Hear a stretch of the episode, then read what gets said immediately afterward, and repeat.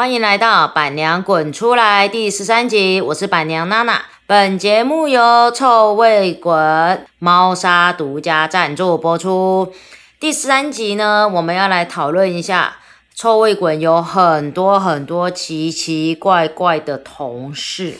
我的同事们呢，来自台湾各地，其中呢有一位同事呢很可爱，他从屏东。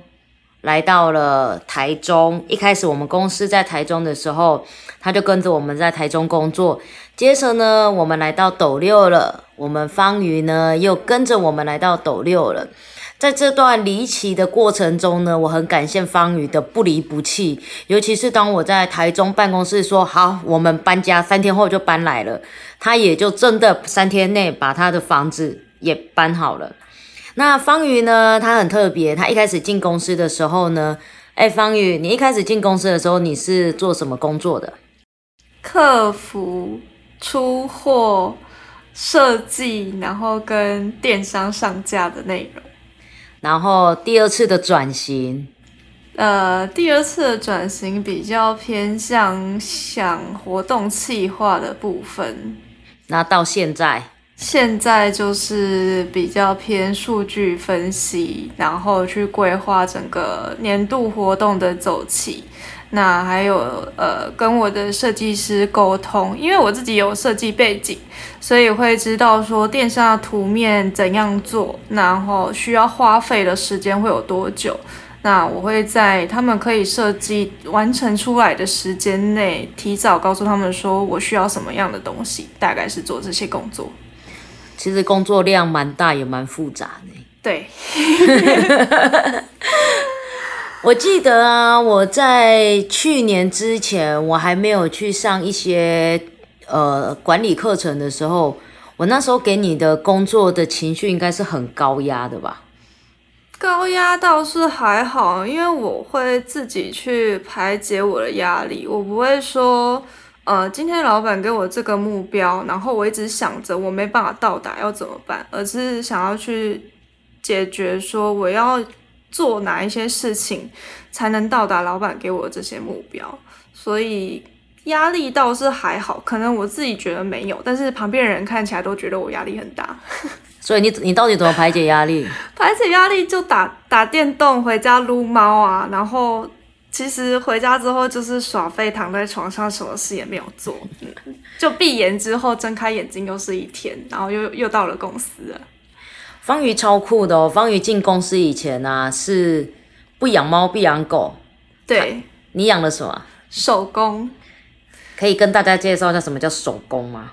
它其实是算蜥蜴的一种，那是我在刚到搬到台中的时候，那时候因为刚进宠物业，那。在进宠物业之前，我一直很喜欢手工这个生物，因为它小小的很可爱，那它又不需要你替它拔屎拔尿，你只要把它放着，然后定期的喂它吃东西，那换换底材、换换水就好了。那你为什么不养电子鸡？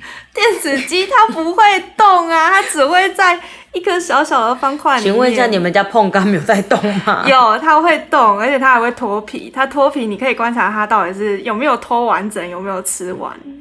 对，只是呃，很多人养手工比较排斥的点，是因为它需要吃的东西可能是有些是吃饲料，然后有些是吃要吃到活饵。那活饵的话，可能就会有蟋蟀、蟑螂、面包虫。那这些东西是世人比较排斥的一些饵料。对我永远都记得有一次方宇把蟑螂寄到公司里面来，然后跟我讲说这一箱是蟑螂。我心里想说靠。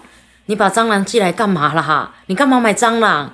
方云居然随口跟我讲了一句话：“你不知道这些蟑螂比你干净吗？它是无菌蟑螂哎，也不算无菌，就是其实蟑螂是一个被污名化的东西啦。就在实验室里面的，蟑螂其实是很干净的。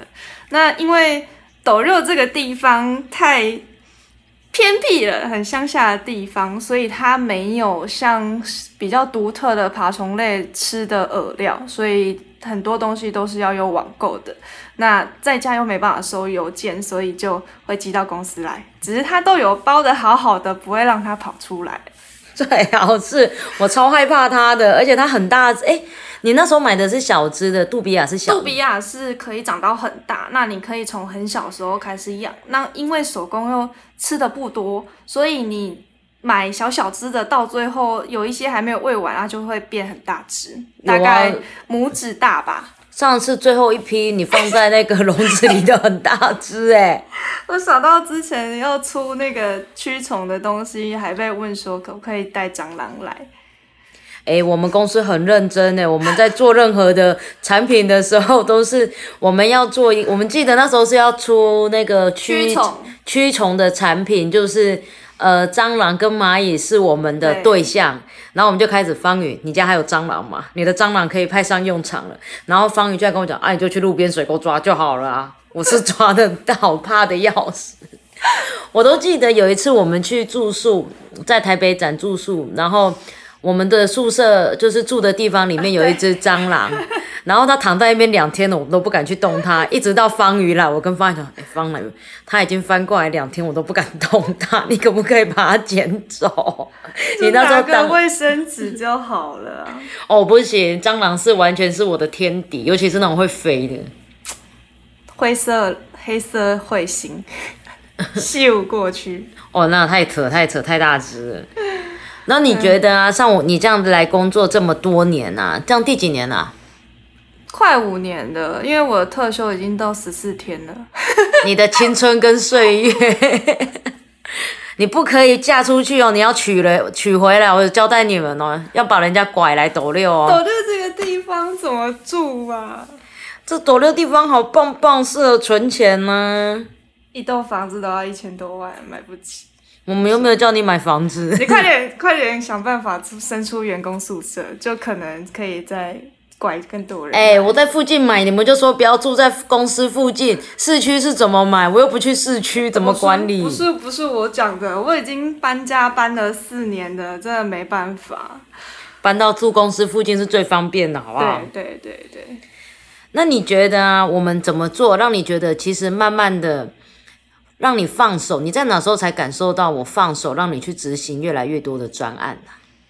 去年的时候，其实在做我们现在新的官网的时候就有这种感觉，但也有一半原因是因为可能你也不知道怎么做，就是上上架九一 App，就是我们现在新官网用的系统的时候，那时候我刚好在忙阿里，对不对？好像是吧。然后我觉得你一定可以搞定，你都搬了几次家了。我们换了三次的官网，对吧？三次。对啊，第一次是 Shopline，对，用三天的时候把它搞定。第二次是用厉害，嗯，然后第三次是用九一，搬了三次家还搬不好。哎，也没有说到搬不好，是它每一个系统要上架的内容规格都会不一样。那你有一些架构，例如说。呃，在 A A 官网，它的规格跟架构可能是一个格式，那你搬到 C 官网的话，可能又是另外一个格式。那你中间搬家的过程当中，你可能有一些东西，你就是要从头做。对啊，那你做的很好哦。我觉得这甚至是一个搬家蛮难得可贵的可贵的经验，就用到一个很高阶的电商系统，然后它有很多很繁琐的过程是。你在其他电商平台都学不到的内容，对。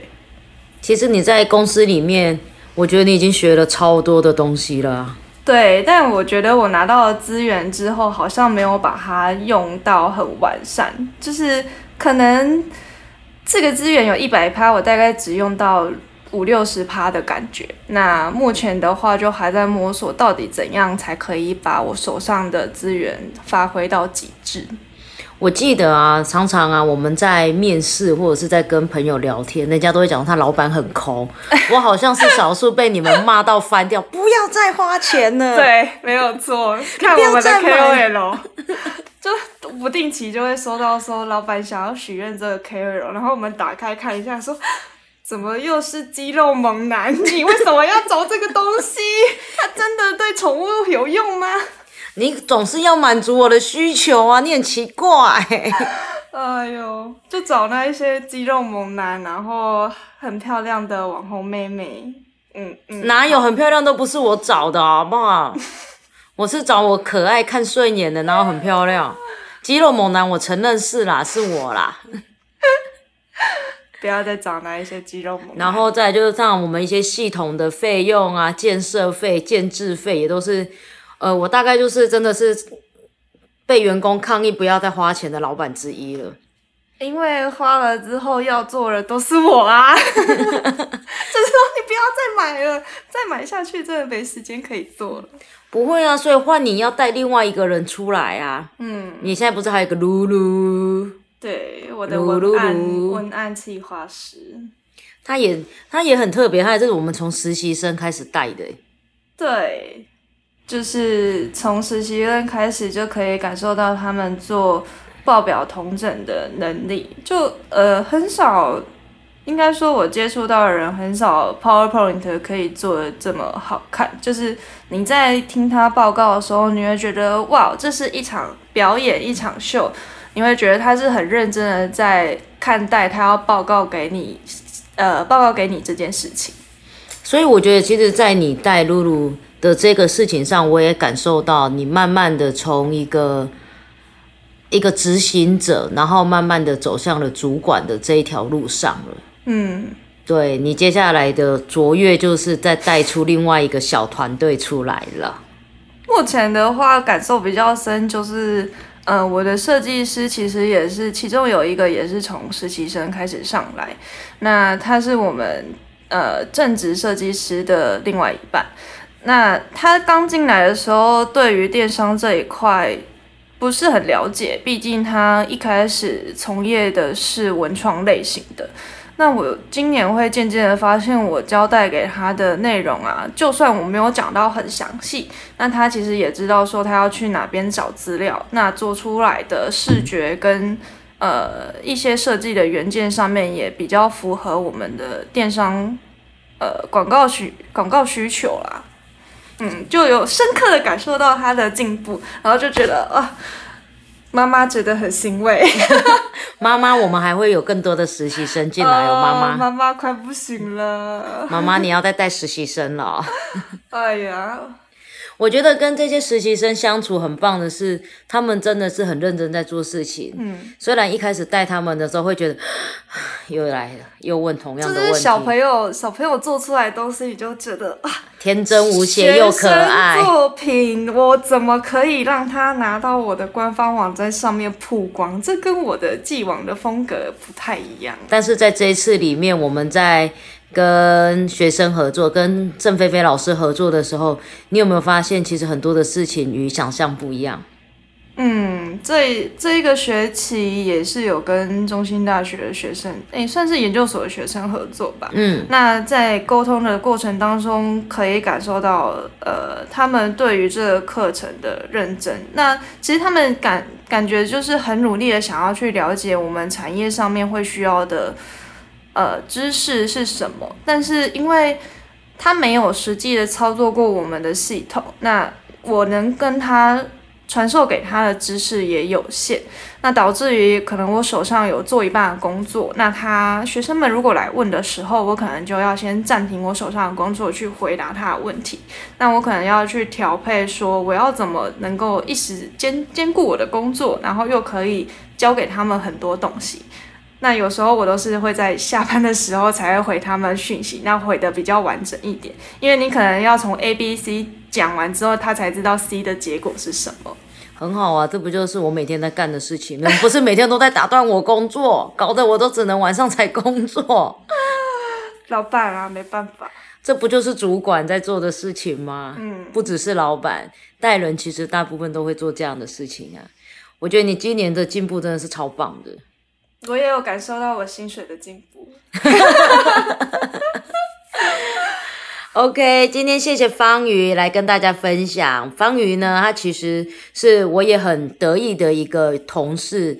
从刚毕业出社会第二年就进来公司，然后跟着我们的我们公司从五个人、六个人的时候，他就在我们团队里面，一直到现在公司已经成长到三十个人了，他依然是不离不弃，永远站在第一线。他是我非常非常信任的一位同事。谢谢方宇。那接下来还有滚边抱抱，请记得要听哦。滚滚边边